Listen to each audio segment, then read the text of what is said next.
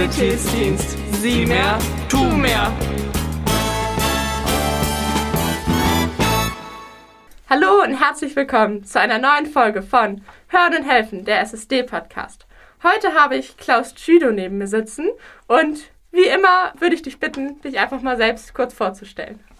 Hallo, ich bin Klaus, äh, 36 Jahre alt, äh, arbeite bei den Maltesern hauptamtlich als Referent für Notfallvorsorge. Bin ganz früh angefangen mit 15 in so einer Sanitätshelferlehrgang.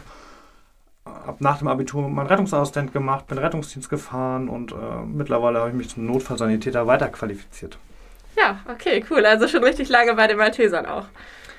Äh, schon ein bisschen, ja. Ja.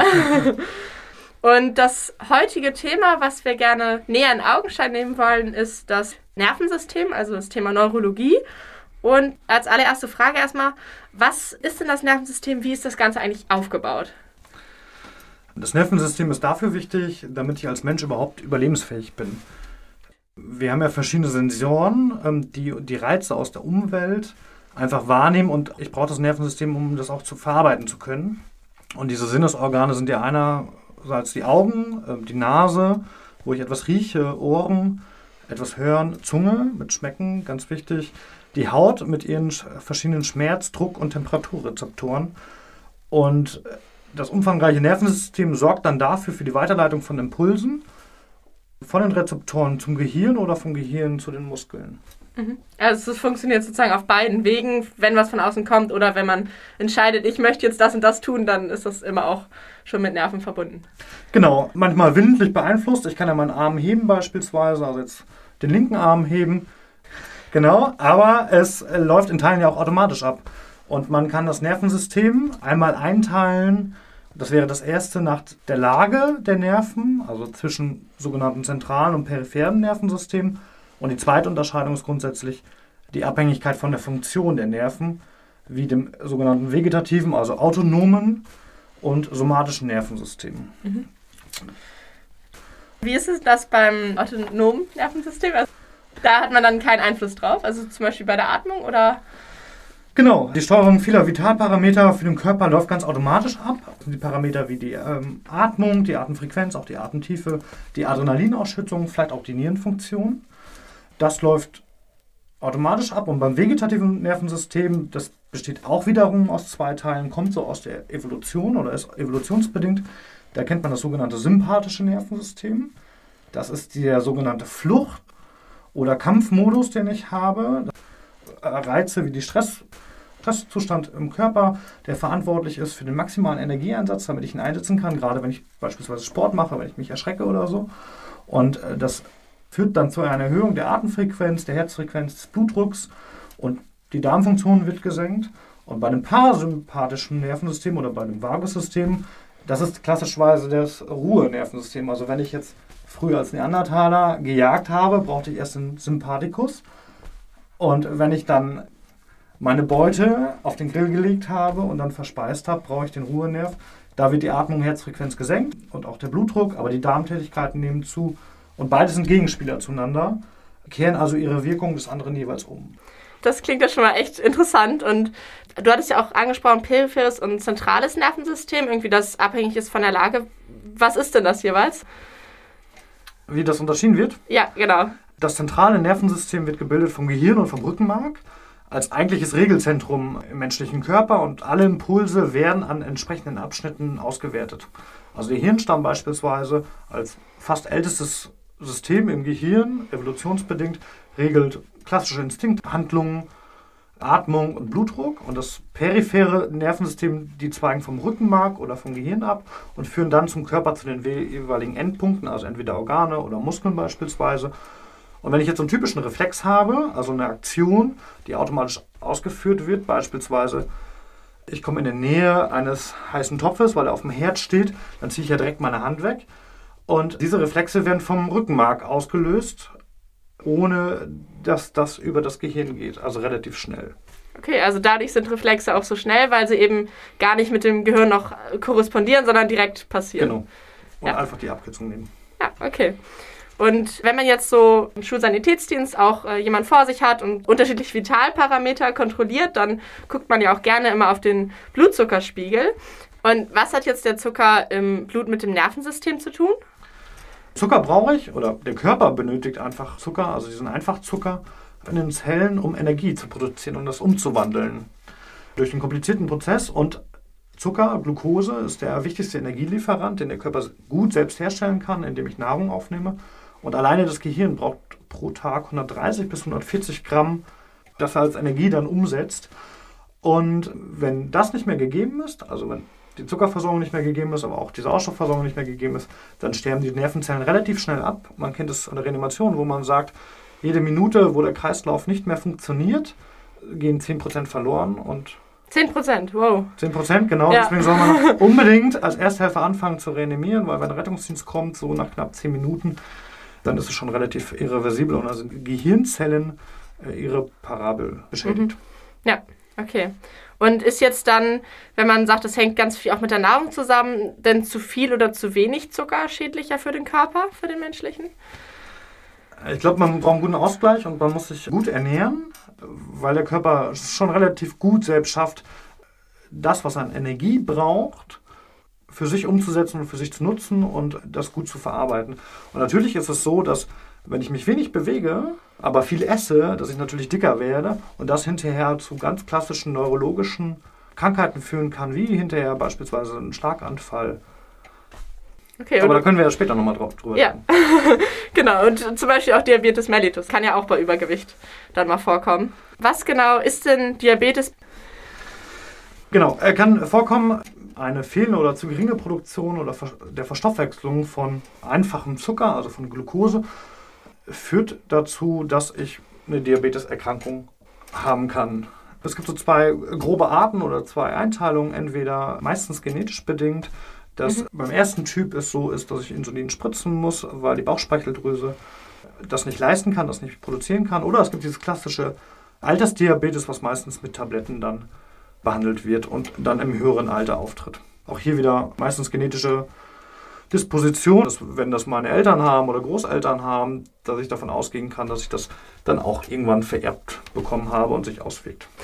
Und genau, wir hatten ja schon über Hyper- und Hypoglykämie gesprochen. Was genau ist das dann jetzt nochmal so im Detail? Die Hyperglykämie ist eine Überzuckerung des Körpers. Der Normenwert ist 80 bis 120 Milligramm pro Deziliter. Das wird in einer internationalen Maßeinheit in Millimol gemessen. Also gerade in den neuen Bundesländern ist es so, dass Millimol zählt. Entsteht meistens durch Stoffwechselentgleisung oder halt durch eine Pankreatitis. Und die Gefahr des Anstiegs ist halt über 400 Milligramm pro Deziliter. Das ist das, was meistens BZ-Messgeräte vielleicht nicht mehr messen können, weil da dann High steht. Da gibt es gewisse Grenzen. Symptome sind meistens Durst. Ja, wenn man mir, wenn eine Mutter mir erzählt, dass ihr Kind am liebsten die Badewanne austrinken würde, weil es so viel Durst hat, ist das ein Alarmsignal. Bauchschmerzen, gestörtes Bewusstsein, bis vielleicht auch Bewusstlosigkeit. Und ganz häufig wird so ein acetonartiger Geruch beschrieben, das ist wie beim Nagellackentferner, bis es dann die Gefahr gibt zum Coma Diabetikum. Wichtig ist, dass zu viel Zucker die Nervenzellen auch stören kann, auch kaputt machen kann. Deswegen ist das durchaus sehr gefährlich. Genau, und du hattest ja zwischendurch von der Pankreatitis erzählt. Vielleicht einmal für die Zuschauer. Also Pankreas ist die Bauchspeicheldrüse und äh, Titis ist dann halt die Entzündung der Bauchspeicheldrüse, um euch da nochmal ganz kurz abzuholen, falls ihr den Begriff noch nicht kanntet. Auf der anderen Seite habe ich den Unterzucker, also einen Blutzuckerwert unter 50 Milligramm pro Deziliter oder unter 3,3 Millimol. Entweder chronisch oder in Folge von körperlicher Anstrengung. Man kennt das, wenn man morgen Sport macht, noch nichts gefrühstückt hat, vielleicht äh, wegen Diäten oder unsachgemäßer Anwendung von Insulin bei wieso Diabetikern. Manchmal auch, wenn ich viel Alkohol trinke, vielleicht auch zu viel getrunken habe, zu viel Alkohol getrunken habe oder andere Stoffwechselerkrankungen kann das vorkommen. Und man weiß, wie es ist. Wenn du Hunger hast, bist du nicht du selbst. Ja. Also du zeigst eine Unruhe und es kann durchaus schnell zum gestörten Bewusstsein kommen oder Bewusstlosigkeit. Man zittert, schwitzt, man wird leicht tachykard, weil noch Adrenalin ausgeschüttet wird. Also das, was wir im Sympathikus äh, schon angesprochen haben, äh, der kommt dann zum Vorschein. Das ist eine wirklich lebensbedrohliche Erkrankung, die relativ schnell gut therapierbar ist, gerade im Rettungsdienst. Und solange der Patient noch ansprechbar ist und mit mir noch spricht, kann ich versuchen, halt zuckerhaltige Getränke zu geben, um das kurz zu kompensieren. Ansonsten, wenn die Patienten schon bewusstseinsgetrübt sind oder bewusstlos sind, sollte ich sie halt in die stabile Seitenlage legen. Überwachen der Vitalfunktion, ganz wichtig, nach ABCDE vorgehen. Wärmehalt und unbedingt natürlich Notarztruf absetzen. Jetzt vielleicht ein bisschen allgemeiner. Neurologische Erkrankungen sind ja sehr vielfältig. Was schätzt du denn, wie verbreitet sind sie insgesamt in der deutschen Bevölkerung? Pro Jahr erleiden in Deutschland etwa 2% der Bevölkerung einen Schlaganfall. Fachwort dafür ist Apoplex und in Teilen auch eine Hirnblutung. Das sind so diese wesentlichen neurologischen Erkrankungen. Es gibt natürlich eine Reihe weiterer neurologischer Erkrankungen. Das Schädel-Hirntrauma nach einer Gewaltanwirkung, also als Trauma selbst, haben meistens zu 80% Unfallfolgen, später meist mit Koma und sogar 30 bis 40% Versterben. Das ist schon eine ordentliche, ordentliche Zahl. Man kennt Parkinson, Multiple Sklerose. Da gibt es in Deutschland 120.000 erkrankte Epilepsie als der, der Krampfanfall oder das Krampfleiden bekannt, aber auch Kopfschmerzen und Migräne sind klassisch neurologische Erkrankungen in der deutschen Bevölkerung. Okay, also ja, gibt es dann doch so einige und vielleicht habt ihr auch von der einen oder anderen Krankheit schon mal gehört, hoffentlich vom Schlaganfall. Jetzt hast du den ja auch schon angesprochen, das ist jetzt ja auch der brisanteste von denen. Und was ist denn ein Schlaganfall eigentlich und was passiert da beim Kopf? Grundsätzlich unterscheide ich zwischen zwei Arten von Schlaganfällen, den sogenannten unblutigen Schlaganfall oder auch weißen Schlaganfall genannt oder den sogenannten blutigen Schlaganfall, den roten Schlaganfall. Der unblutige kommt am meisten vor, zu 80, 85 Prozent. Hier ist es so, dass sich, er wird auch übersetzt mit Hirninfarkt, ihr kennt es vom Herzinfarkt, Hirninfarkt. Das Blutgefäß wird durch ein Blutgerinnsel oder durch ein ähnliches verstopft und so die Blutzufuhr verhindert und dadurch kommen A kein Sauerstoff und B auch keine Nährstoffe, Glucose beispielsweise, an die Gehirnzellen und die Versorgung des Gehirns ist nicht mehr gewährleistet. Und entsprechende Teile des Gehirns oder der, der Nerven, Gehirnzellen sterben ab. Meistens kommt es nachts vor oder morgens, auch aufgrund eines geringen Blutdrucks. Es gibt auch die Untervariante, also eine vorübergehende Minderdurchblutung, eine sogenannte TIA, also transhistorisch-ischämische Attacke. Da bilden sich dann die neurologischen Folgen innerhalb von 24 Stunden zurück. Der blutige Schlaganfall, deswegen heißt er blutig, ist eine spontane Blutung ins Hirngewebe. Entweder weil ein Blutgefäß reißt, führt meistens zu einer Steigerung des Hirndruckes, weil einerseits Blut als Flüssigkeit ins Gehirn geht und damit ist aber gleichzeitig eine verminderte Durchblutung gegeben der anschließenden Versorgungsgebiete oder Versorgungsbereiche im Gehirn passiert meistens tags oder, über, oder abends. Ganz häufig ist Bluthochdruck der Hintergrund und wie gesagt 10 bis 15 Prozent der Fälle. Das macht es aber so tricky, weil ich vor Ort nicht feststellen kann, ist es ein unblutiger Schlaganfall oder ist es ein blutiger Schlaganfall und deswegen muss man bei der Therapie relativ schnell sein, relativ schnell im Krankenhaus. Da kann man es feststellen, wenn man beispielsweise ein, eine Computertomographie macht und dann entscheidet sich, wie die weitere Therapie vonstatten geht. Also ist es auch so, je nachdem, ob es blutig oder unblutig ist, dass man auch unterschiedlich dann, der Arzt unterschiedlich vorgeht. Genau, beim unblutigen Schlaganfall, aufgrund diesem, diesem Blutgerinnsel, was ich habe, versuche ich das aufzulösen mit einer sogenannten Lyse, Thrombolyse eigentlich. Also ich gebe Medikament, was das auflösen soll. Es gibt auch die Möglichkeit, dieses Blutgerinnsel zu versuchen, dadurch zu zerstören oder abzusaugen. Das ist eine neue Methode. Beim blutigen Schlaganfall muss ich das blutende Gefäß oder das eingerissene Gefäß versuchen irgendwie zu reparieren. Und das ist ganz gefährlich, wenn man natürlich, wie beim Herzinfarkt, jetzt blutverdünnende Medikamente geben soll. Das ist beim Patienten, der einen blutigen Schlaganfall hat, natürlich lebensbedrohlich, lebensgefährlich. Okay. Und was können jetzt so unsere Schüler machen oder andere Zuhörer, wenn sie einen Schlaganfall erkennen möchten? Also, weil es ja gerade auch so häufig vorkommt in der deutschen Bevölkerung und so gefährlich ist, dass jeder das zumindest erkennt. Ganz häufig ist es so, dass ich nur durch eine gute Untersuchung das gut feststellen kann. Da gibt es das sogenannte FAST-Schema. Mittlerweile mhm. BIFAST-Schema. Äh, man soll schnell sein beim Apoplex, aber das FAST-Schema ist grundsätzlich, wie ist das Gesicht? Gerade wenn der Patient Grimassen zieht, lächelt, gibt es dann eine halbseitige Lähmung, darauf achte ich. Das zweite sind dann die Arme. Kann der Patient beide Arme heben, auch wenn er die Augen schließt? Gibt es einen Arm, der beispielsweise runterfällt oder wo die Sensibilität auf einer Seite nicht so da ist? Gibt es einen Grund, warum man die Augen schließen soll? Ja, weil ich mich sonst darauf konzentriere, ob beide Arme oben sind und die dann willentlich nach oben halten. Wenn ich die Augen schließe, dann habe ich nicht mehr so das Gefühl äh, die, die willentliche Beeinflussung. Genau, das dritte ist äh, Speech, die Sprache. Ja, Fischers Fritz fischt frische Fische. Ja, wenn man das vielleicht nicht ganz genau sprechen kann, sehr verwaschene Sprache hat, Sprachstörung nennt man das, ist das immer ein Zeichen, dass entweder was Neurologisches sein kann. Und die Zeit ist wichtig. Wann ist das passiert? Ich habe so ungefähr viereinhalb Stunden Zeit, um diese Lyse beim Schlaganfall durchzuführen. Deswegen ist ganz wichtig, wann habe ich den Patienten das letzte Mal gut gesehen? Last seen well. Gerne auch Kontaktdaten aufschreiben der Angehörigen, dass im Krankenhaus nochmal nachgefragt werden kann, wie der Patient sonst mobil unterwegs ist. Aber wann sind diese Symptome das erste Mal aufgetaucht? Und bei diesem BIFAST, was man noch vorne voranstellt, ist es einmal die Balance. Also wenn ich Patient hinstellen würde und zu mir laufen lassen würde, ein, zwei Schritte, kippt der zu einer Seite, weil er das Bein beispielsweise nachzieht, was ich sonst so im Sitzen, wenn ich die Untersuchung mache, nicht feststellen kann. Oder wie ist die Augenbewegung? Und man hat herausgefunden, dass die hinteren Strömungsgebiete im Gehirn beispielsweise mit diesem BFAST-Test, also diese Ergänzung, zu 20 Prozent nicht entdeckt werden, wenn ich nur den Fast-Test mache. Mhm. Genau. Und jetzt mit der Augenbewegung, also guckt man da dann tatsächlich, ob die Pupillen reagieren?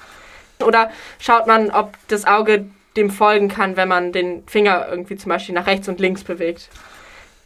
Genau, ich mache beides. Äh, okay. Auf der einen Seite ist es so, dass ich, dass ich mir anschaue, bewegen sich beide Pupillen, sind sie ungefähr gleich groß. Das ist eigentlich total normal, dass die Pupillen bei 70 Prozent aller Menschen unterschiedlich groß sind, unterschiedlich ausgeprägt sind. Ich brauche also ein Leitsymptom, vielleicht den Leitersturz, wenn ich ein Trauma habe mit einem Chelientrauma oder auch eine halbseitige Lähmung, damit ich davon ausgehen kann, dass da irgendwas passiert. Das ist ein absolutes Warnsignal.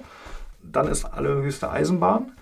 Ich schaue auch, kann der Patient mir mit den Fingern folgen, wenn ich meine Finger bewege und hat er beispielsweise Kopfschmerzen oder sieht Doppelbilder, sieht vielleicht auch verschwommen in diesem Spektrum, wo ich sonst so schaue. Das ist okay. das nochmal, was ich wichtig sehe. Und dann nochmal die Frage, ob vielleicht auch die Augenlider runterhängen auf ja. der einen Seite. Okay. Ja, sehr interessant. Also dann haben wir jetzt mit dem B-Fast auch nochmal eine Ergänzung hier, die ihr noch nicht kennt. Das ist ja richtig cool. Genau. Maßnahmen, die ich machen sollte, wenn ich einen Patienten habe mit einer Apoplex, also Schlaganfallsymptomatik, ist Oberkörper hoch, wenn ich mehr als 160 mmHg Blutdruck messe. Flachlagerung bei weniger als 120, wenn notwendig und der Patient bewusstseinseingetrübt oder bewusstlos ist, in die stabile Seitenlage drehen. Wärmeerhalt ist immer wichtig. Kontinuierliche Kontrolle der Vitalzeichen und des Bewusstseins. Gerne auch Blutzucker messen, das ist die Differentialdiagnose schlechthin.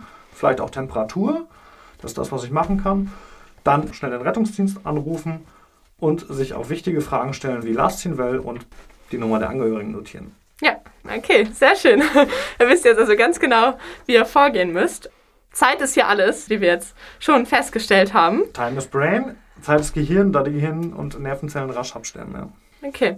Jetzt haben wir auch noch vorhin angesprochen, dass es Epilepsie auch gibt, also die Krampfanfälle als auch neurologische Erkrankung.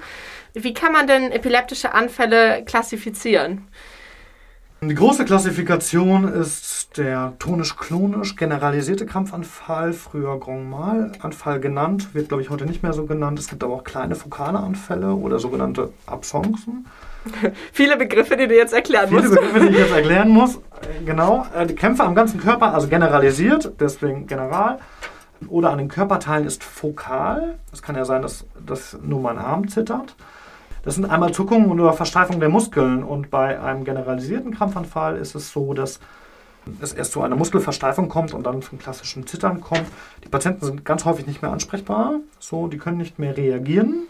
Und bei einem generalisierten, also beim Krampfanfall, der den ganzen Körper betrifft, sind beide Gehirnhälften betroffen. Und das ist eine körperliche Höchstanstrengung. Der Mensch kann ja eigentlich nur eins, also entweder den Arm beugen oder strecken. Beim Kampfanfall ist es so, dass alle Muskeln entweder versteift sind oder es gibt rhythmische Zuckungen und meistens geht es dann mit einer Nachschlafphase einher, weil ich einfach so einen hohen Energieverbrauch habe. Das ist gerade bei Epileptikern bekannt. Bei fokalen Anfällen ist es entweder ein Körperteil, vielleicht der Arm, der dann zuckt. Und bei einer sogenannten Absence wird ganz häufig so beschrieben, dass ich rede, dass ich im Redefluss bin, auf einmal stoppe dann wieder wach werde und mich eigentlich nicht daran erinnern kann, was ich vorher gemacht habe. Okay. Und können Sie sich bei den anderen Krampfanfällen auch nicht mehr daran erinnern, was war? Oder ist das nur bei dem Speziellen jetzt so? Also Menschen, die zu einer erhöhten Krampfneigung neigen, die haben meistens so eine Aura, dass sie vorher merken, dass sie irgendwie etwas besonders wahrnehmen oder ähm, verschwommen sehen, etwas besonders hören und dann wissen, dass sie jetzt wieder anfangen zu krampfen. Es ist durchaus so, dass jeder Mensch Gefahr laufen kann zu krampfen. Wenn ich beispielsweise das ganze Wochenende durchgefeiert habe, macht man bei Corona jetzt nicht mehr so, aber ja, hoffentlich nicht. nicht ausreichend Schlaf bekommen habe, vielleicht auch nicht ausreichend was gegessen habe, also auch Diabetiker kann beispielsweise krampfen, gerade bei einer Hypoglykämie. Und man würde dann aber tatsächlich interessanterweise ja auch von einem Krampfanfall sprechen, wenn es eben fokal, also nur an einer Körperstelle ist, weil eigentlich das Bild, was man ja im Kopf hat, ist ja immer jemand, der da auf dem Boden liegt und genau. mit allem krampft. Ist auch total beeindruckend, wenn man das schon mal gesehen hat. Meistens wird nochmal so ein Initialschrei ausge, ausgestoßen, weil sich die Muskeln verkrampfen, damit auch Luft durch die Lunge in die Stimmritze gepresst wird. Aber auch gerade diese fokalen Anfälle sollten durchaus kontrolliert werden. Und da ich beim auch beim Schlaganfall ja nur wenig Zeit habe, also so drei bis viereinhalb Stunden, sollte alles, was neurologisch ist, immer untersucht werden. Immer, so. ja. Und nicht vorher ins Bett gehen und das wird schon wieder, was von alleine kommt, gibt von alleine ist meistens nicht so. Mhm. Ja, okay. Und was kann man jetzt machen, wenn jetzt tatsächlich man zum Beispiel als SSD-Schüler hier in der Schule unterwegs ist und mitbekommt, dass jemand jetzt einen Krampfanfall hat? Kann man da Einfluss nehmen? Äh, viel kann ich nicht machen, ähm, weil der Mensch ja durchaus sehr, sehr stark ist und gerade wenn ich einen Krampfanfall habe, einen generalisierten Krampfanfall am ganzen Körper, entweder Zuckung habe, Versteifung oder anhaltende rhythmische Zuckung, kann ich auch nicht darauf einwirken. Deswegen ist noch eine hohe Verletzungsgefahr gegeben und ich sollte als erstes Gegenstände wegräumen, wo sich der Patient weiter verletzen kann. Auch nichts in den Mund legen, das hat man früher mal gesagt. Das ist ziemlich gefährlich, weil der Kiefer bis zu 600 Kilo Kraft hat. Also dann kann es durchaus sein, dass was abgebissen wird. Und wenn ich was anderes reinlege, besteht auch die Gefahr, dass der Patient sich daran wieder verschluckt. Mhm. Dann habe ich wieder ein A-Problem. Auskrampfen lassen, unbedingt einen Notruf absetzen, weil man auch nicht weiß, wie lange es ja dann dauert. Und auch bei Epileptikern ist es so, wenn ich mehrere Krampfanfälle innerhalb von 20 Minuten habe, spricht man vom sogenannten Status epilepticus. Den kann man meist nur noch medikamentös, also der Notarzt medikamentös durchbrechen. Und in der Nachschlafphase sollte ich jemanden in die stabile Seitenlage legen. Okay. Also dann in dem Moment kann man den Personen gar nicht so stark helfen. Man kann halt gucken, dass sie sich nicht noch irgendwie anderweitig verletzen, dass man die Gegenstände wegräumt. Stabile Seitenlage und halt auf jeden Fall den Notarzt rufen. Einige Epileptiker haben immer ein Medikament dabei, also so ein Beruhigungsmedikament, Diazepam oder Dormicum. Wenn man das weiß, wenn ich beispielsweise Jugendbetreuung mache oder so, wenn ich das weiß, könnte ich das Medikament geben, aber sonst normalerweise kann man nicht viel machen in der Zeit. Ja. Okay. Aber das Medikament hat man natürlich nur, wenn man diagnostiziert schon weiß, dass man genau. Epileptiker genau. ist. Also es sind in Deutschland 0,5 bis 1 Prozent okay. der Bevölkerung. Ja. Und bis zu 5 Prozent aller Menschen in der Bevölkerung können einmal in ihrem Leben einen Krampfanfall erleiden. Okay, also haben einige schon so dieses Einmalige da vorgeprägt. Ja. Und vielleicht jetzt nochmal so zum Abschluss allgemein zu neurologischen Erkrankungen. Gibt es so ein paar Basic-Tipps, was man machen kann, um denen vorzubeugen, oder ist das eher schwierig? Du meinst, was ich präventiv tun kann, um ja. neurologische Erkrankungen vorzubeugen? Es gibt ja diese klassischen Risikofaktoren. Dazu zählt natürlich Rauchen auf jeden Fall, sehr fettiges Essen. Alter durchaus, ja, je älter ich werde. Ihr solltet nicht älter werden. 80 Prozent aller Schlaganfallpatienten sind über 60. Ja, da gibt es auch eine genetische Veranlagerung. Diabetes, Herzkrankheiten immer, aber auch Übergewicht oder zu hoher Alkoholkonsum kann dazu führen, dass ich neurologische Erkrankungen irgendwann im Laufe meines Lebens entwickle. Okay. Also so diese Tipps, wie man sich gesund ernährt, die landläufig bekannt sind hoffentlich, zählen also auch an dieser Stelle. Also gesunde Ernährung, Sport treiben und eben auch nicht zu viel ungesunde Sachen konsumieren. genau.